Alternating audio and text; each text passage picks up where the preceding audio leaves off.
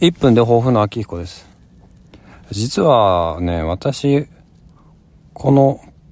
リスのポッドキャストに声日記というハッシュタグつけてるんですが、他の方の声日記全然聞いてないんですよ。えー、申し訳ありません。えー、っと、何なんですかね。あの、なんか面白そうだなと思って参加はしてるんですけど、他の人のやつ全然聞いてないですね。えっと、まあ、それで、まあいいんじゃないかなと思うんですけど。それが、まあどうしたかっていうと、まあ本当はね、その、本当はねっていうことでもないと思うんですけど、